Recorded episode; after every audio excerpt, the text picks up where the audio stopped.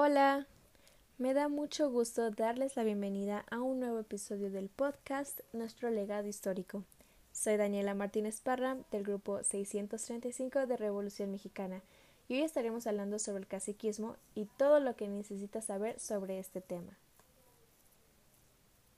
El caciquismo es un sistema político donde prevalece la dominación de un líder llamado cacique, quien se caracteriza por la influencia que ejerce sobre una población. Es decir, el caciquismo es una situación donde el poder se concentra en una persona que ha conseguido la confianza de la mayoría de un grupo social. Cabe remarcar que el caciquismo hace referencia tanto a la influencia del cacique como el sistema político que se constituye a partir de dicha injerencia.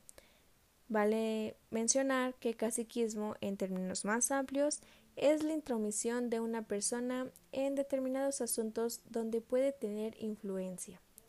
La palabra cacique fue utilizada para designar a los jefes de comunidades indígenas en América Central, especialmente en las poblaciones taínas, en las Antillas. Esto por parte de los españoles cuando llegaron a un nuevo continente en el siglo XV. El término fue luego extendido para todos los jefes de comunidades de los territorios a los que iban arribando los españoles, esto sin distinguir las distintas culturas y sistemas políticos y sociales. Así, siglos después, las guerras de independencia que se llevaron a cabo en el siglo XIX dieron lugar a caciquismos. Estas luchas fueron encabezadas por líderes locales que gozaban del apoyo de sus poblaciones, además de contar con una base económica y un plan político.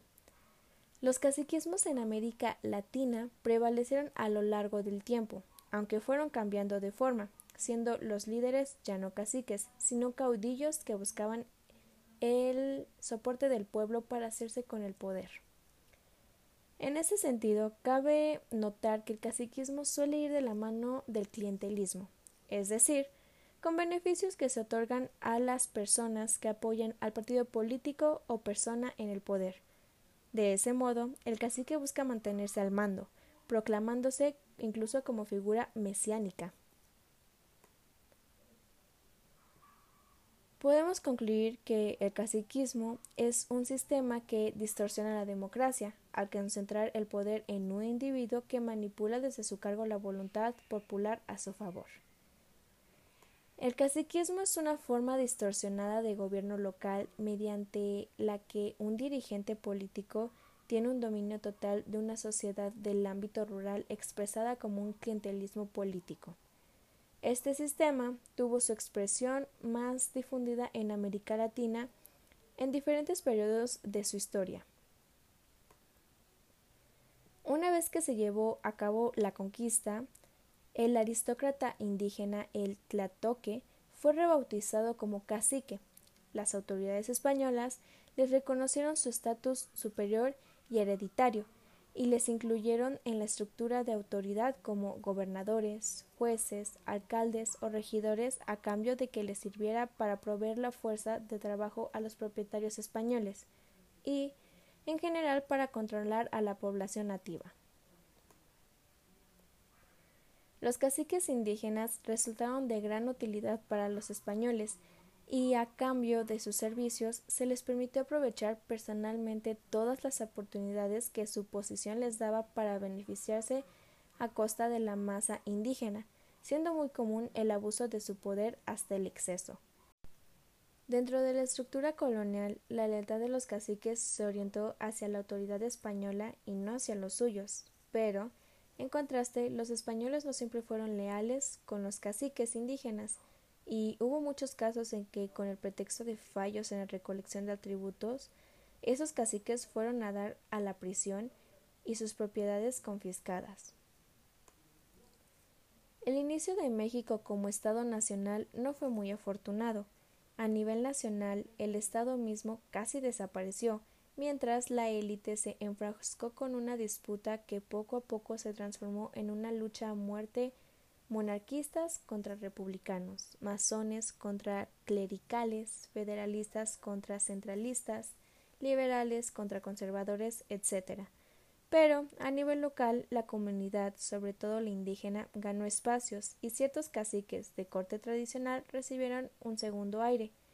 Sin embargo, lo más importante fue que la guerra hizo subir a la superficie a un nuevo tipo de hombre fuerte, donde la herencia tenía poco que ver y mucho la capacidad personal.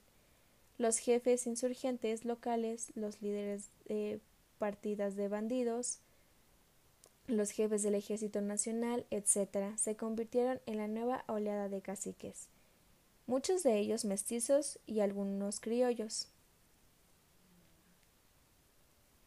El caudillo de mentalidad urbana iba por el camino que, en teoría, conducía a la denominación legal y moderna. El cacique de mentalidad rural propiciaba el entorno a una denominación de tipo tradicional, si las figuras representativas del caudillo fueron los generales Agustín de Iturbide y Antonio López de Santana, la del cacique, en este caso liberal, fue la de Juan Álvarez, el patriarca del sur.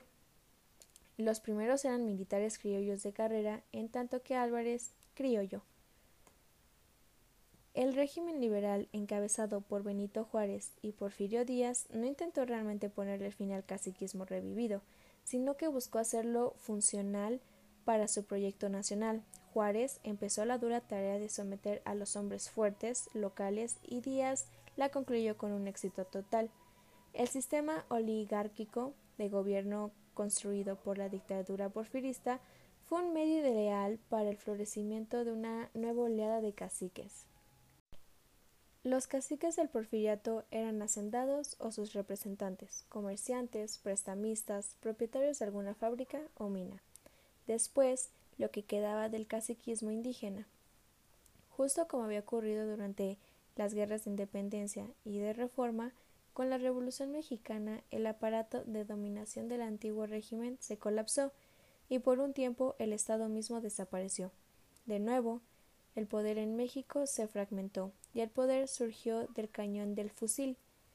Personajes que bajo la estructura oligárquica se distinguían poco del resto del suelo social, caballerangos, bandidos, maestros, mineros, rancheros, pequeños comerciantes, estudiantes, dependientes e incluso algunos grandes propietarios marginales, etc. Surgieron como los nuevos hombres del poder, pero con métodos viejos, los caciques revolucionarios. Algunos de ellos, como fue el caso de Emiliano Zapata, incluso tuvieron la capacidad de transformarse en caudillos. Una manera de ver la Revolución mexicana es como una serie de biografías de una larga lista de caciques, algunos francamente populares y radicales, como Felipe Carrillo Puerto, Adalberto Tejada, Úrsulo Galván, Primo Tapia o Juan Banderas. Otros, en cambio, se inclinarían más o menos rápido hacia posiciones conservadoras, como Saturnino Cedillo, los hermanos Figueroa, Ángel Flores, Ramón Iturbide, Máximo Ávila Camacho tantos y tantos. La mayoría la violencia les permitió ostentar grados militares, pero hubo una minoría civil como Emilio Portes Gil, José Guadalupe Zuno, o Tomás Garrido Canaval. En fin, la lista puede extenderse. Cuando el fuego y el humo de la revolución se apagaron y disiparon y se inició el proceso de institucionalización, una segunda generación de caciques se montó sobre la primera y jugó un papel importante en la formación del Partido Nacional Revolucionario y en su consolidación como partido de la Revolución Mexicana, y finalmente como Partido Revolucionario Institucional. El desarrollo económico posterior a la Segunda Guerra Mundial, la industrialización y la urbanización permitieron trasladar con modificaciones al cacicazgo de su origen rural al escenario industrial y sin variar de objetivo, como un sistema de intermediación que sirviera de sostén al PRI y de control de las demandas y acciones del proletariado. La urbanización es el fenómeno demográfico que caracterizó a la sociedad mexicana postrevolucionaria y el caciquismo se adaptó al nuevo ambiente, específicamente en las zonas de asentamientos marginales e irregulares. Invadidas por las olas de migrantes que necesitaban un solar donde establecerse y aún traían consigo todo el bagaje de la cultura cívica campesina, incluido desde luego el cacicazgo.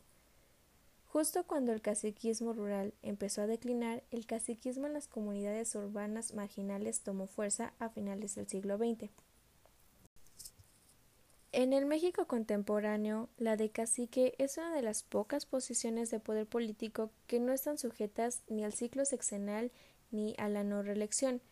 Lo deseable para la salud cívica del México del siglo XXI es que el caciquismo, como forma de intermediación entre una comunidad o grupo y la autoridad formal, sea reemplazado de una vez por todas por organizaciones formales, sujetas a escrutinio público y a la responsabilidad ante la ley.